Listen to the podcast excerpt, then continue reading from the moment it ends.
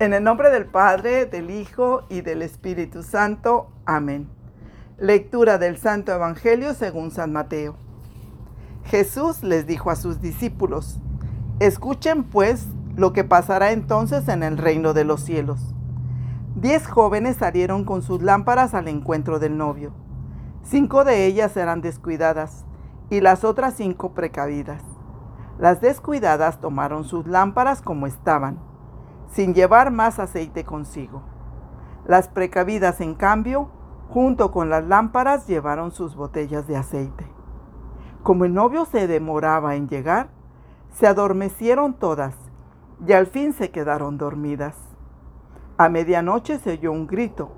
Viene el novio, salgan a su encuentro. Todas las jóvenes se despertaron y prepararon sus lámparas. Entonces las descuidadas dijeron a las precavidas, denos un poco de su aceite, porque nuestras lámparas están apagando.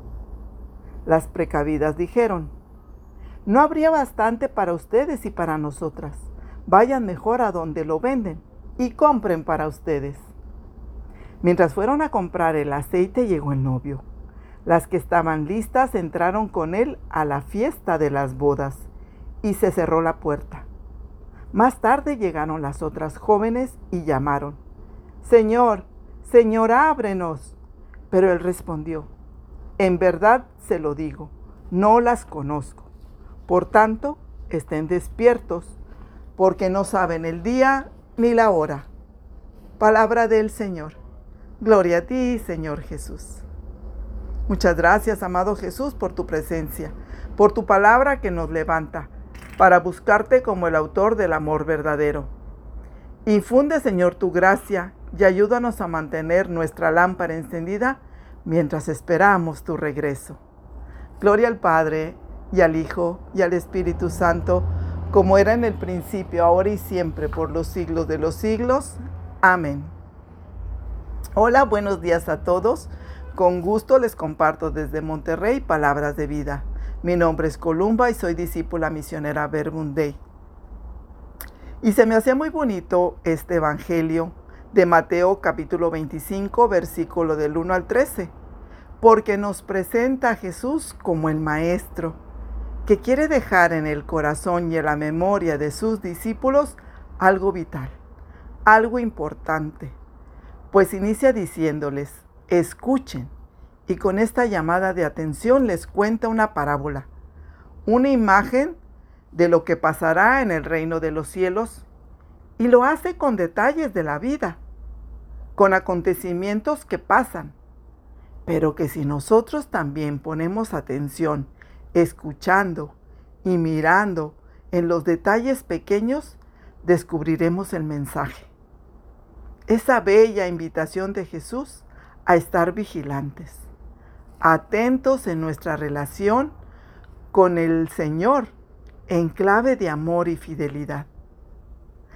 Lo primero que podemos descubrir en la parábola es que se trata de un encuentro.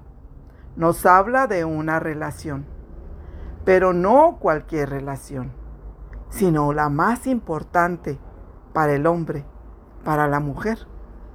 Nos habla de la relación que nace, la que es y se manifiesta en el amor de Dios, donde Jesús nos dice que el reino de los cielos se parece a diez jóvenes, a diez vírgenes que salen al encuentro del novio.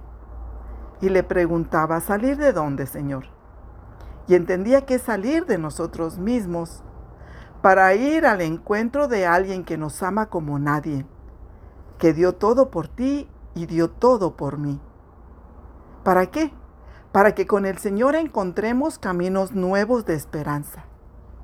Continúa Jesús diciendo que cinco eran descuidadas, donde se puede descubrir que el descuido nos lleva a olvidar lo más importante, haciéndonos personas irresponsables. Y cinco, dice Jesús, eran precavidas. Eran capaces de prever las cosas. Ellas sabían discernir. En cambio las necias al coger las lámparas olvidaron el aceite. Y ellas, las precavidas, llevaron su botella de aceite con ellas.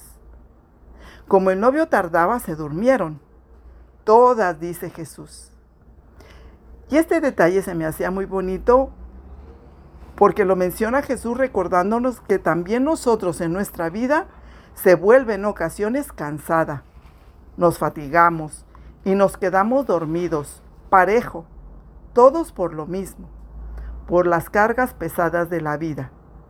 Sabemos que una vez que se pone el sol, todo es oscuro y no se puede hacer nada.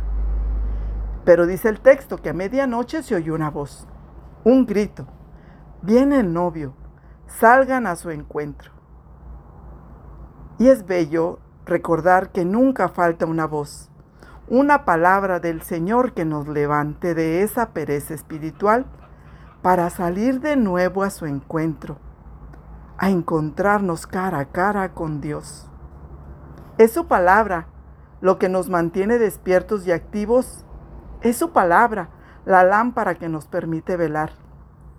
Es su palabra que nos anima a prepararnos, formándonos, como dice San Pablo en Efesios 2.10. Lo que somos es obra de Dios. Hemos sido creados en Cristo Jesús, con miras a las buenas obras que Dios dispuso de antemano para que nos ocupemos en ellas. Es el amor el aceite que nos pone en acción, porque no basta abstenernos de no hacer el mal, pero si no hacemos el bien, ¿de qué sirve? Es amar con acciones lo que hace la diferencia en ser precavidas o descuidadas. El encuentro con el amado hace la diferencia cuando le escuchamos atentos en la oración. Y así, en las obras de misericordia es donde Jesús nos reconoce. El aceite representa la caridad, lo que cada uno tiene y debe realizar, reconociendo que es una gracia, que es don de Dios y que solo lo obtendremos de ese aceite en el amor y que es personal, no es transmisible. Yo no puedo decirle a alguien, dame por favor de tu alegría porque me hace falta a mí. No, cada uno responde desde lo que Dios nos da, viviendo, sí, una vida encendida por el amor de Dios. Cada acto de servicio, de oración por los demás. Cada acto de confianza, de fe, es como una gota de ese valioso aceite que Dios nos deposita para mantener encendida nuestra lámpara.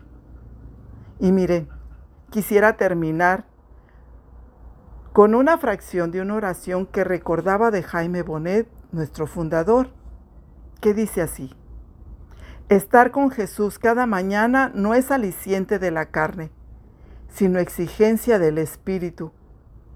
No es atractivo o regalo de los sentidos, sino imposición de la fe. No es la búsqueda de un consuelo del Maestro, sino una necesidad vital de alimentarse de la verdad.